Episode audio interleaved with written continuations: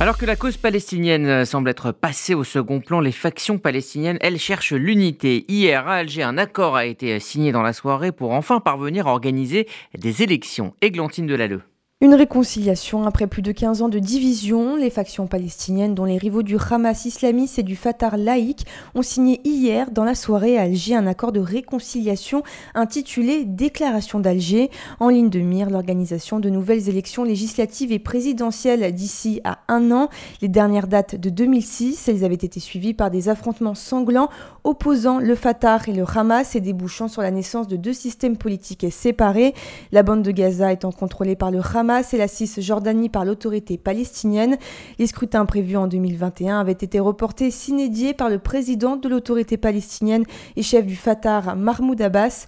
Les Palestiniens étaient divisés depuis plus de 15 ans, ce qui a affaibli énormément notre cause, a déclaré Azam El Hamad, chef de la délégation du Fatah. De son côté, le bureau politique du djihad islamique a déclaré Nous apprécions les efforts de l'Algérie pour l'unité palestinienne et faire face à l'occupation sioniste.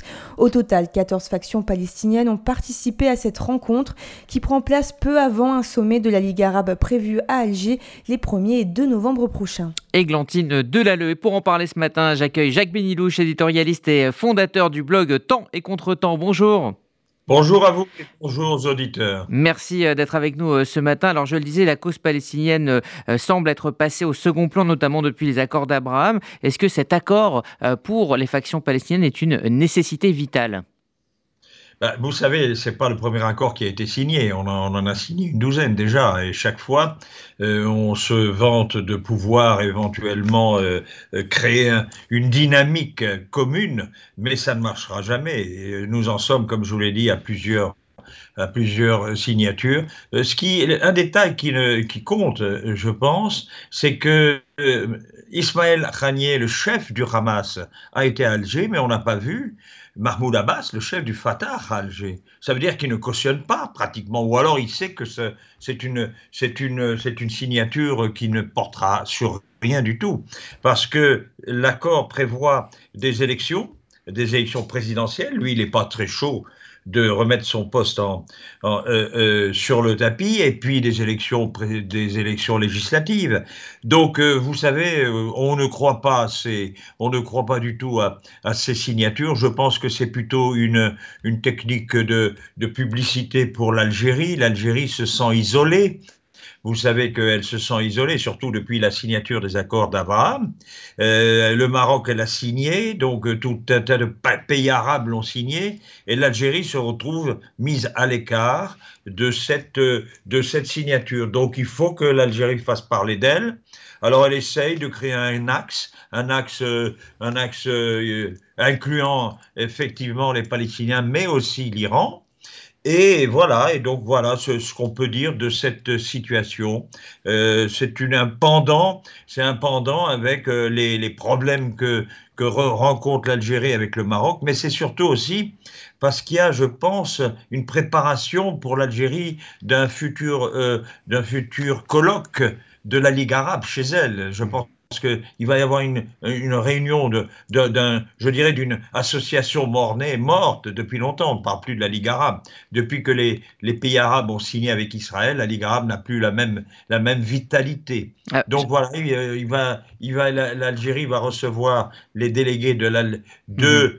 euh, de la Ligue arabe. Donc voilà, on prépare un petit peu le terrain, mais moi je ne mhm. vois pas du tout, et moi et les experts, bien sûr, ne voient pas du tout du nouveau dans, dans cette signature qui sera une des dizaines d'autres signatures qui ont, qui, ont, qui ont été stériles. Jacques Benioux, vous disiez que, euh, pour vous citer, hein, que Mahmoud Abbas n'était pas très chaud pour euh, cet accord, et pour cause, puisque euh, si on sonde la rue palestinienne, le Hamas pourrait arriver au pouvoir, notamment en Cisjordanie, où il a évidemment énormément progressé, donc dans la rue palestinienne.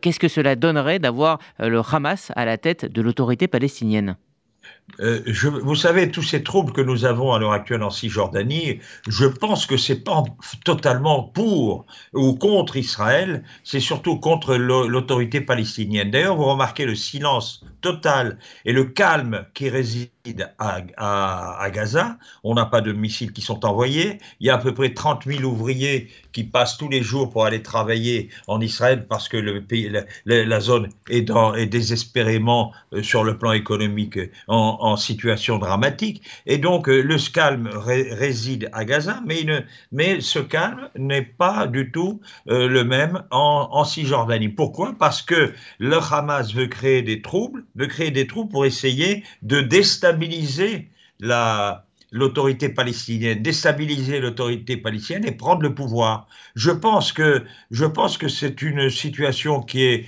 qui est, qui est sans issue parce qu'Israël ne permettra jamais, jamais l'avènement d'un régime du Hamas en Cisjordanie. C'est trop près d'Israël et puis c'est trop ouvert euh, à Israël. Donc ils essayent, créent des troubles. Euh, Israël se battra euh, s'opposera totalement à toute installation du Hamas. Il y a beaucoup de cellules, vous savez, il y a beaucoup de cellules qui ont été installées par le Hamas, des armes, il y a 400 000 armes, on dit, qui ont été transportées jusqu'en Cisjordanie. Il y a maintenant les jeunes qui se mettent dans la partie, les fameux lions de Dems, ce sont des petits jeunes radicaux qui n'ont peur de rien, qui attaquent, qui, qui ont des armes, qui ont des explosifs et qui ne veulent pas du tout tenir compte des conseils de leurs aînés, soit du Hamas, soit du Fatah. Donc je pense que il n'y a aucun risque, aucun risque que le Hamas s'installe, et c'est pour ça que c'est pour ça que Mahmoud Abbas est tranquille. Il sait que d'abord il a une, une, police qui, au lieu de, de mettre de l'ordre à Jérusalem et dans les territoires, eh bien, elle se cantonne à protéger à protéger l'autorité palestinienne, et c'est son seul rôle. Et donc, euh, mhm. Mahmoud Abbas est protégé, il est protégé par les Américains, il est protégé par les Israéliens. Et donc, je ne vois pas, je ne vois pas une chance quelconque que le Hamas s'installe en Cisjordanie. Tant mieux pour nous, et tant pis pour, le, pour effectivement pour Mahmoud Abbas.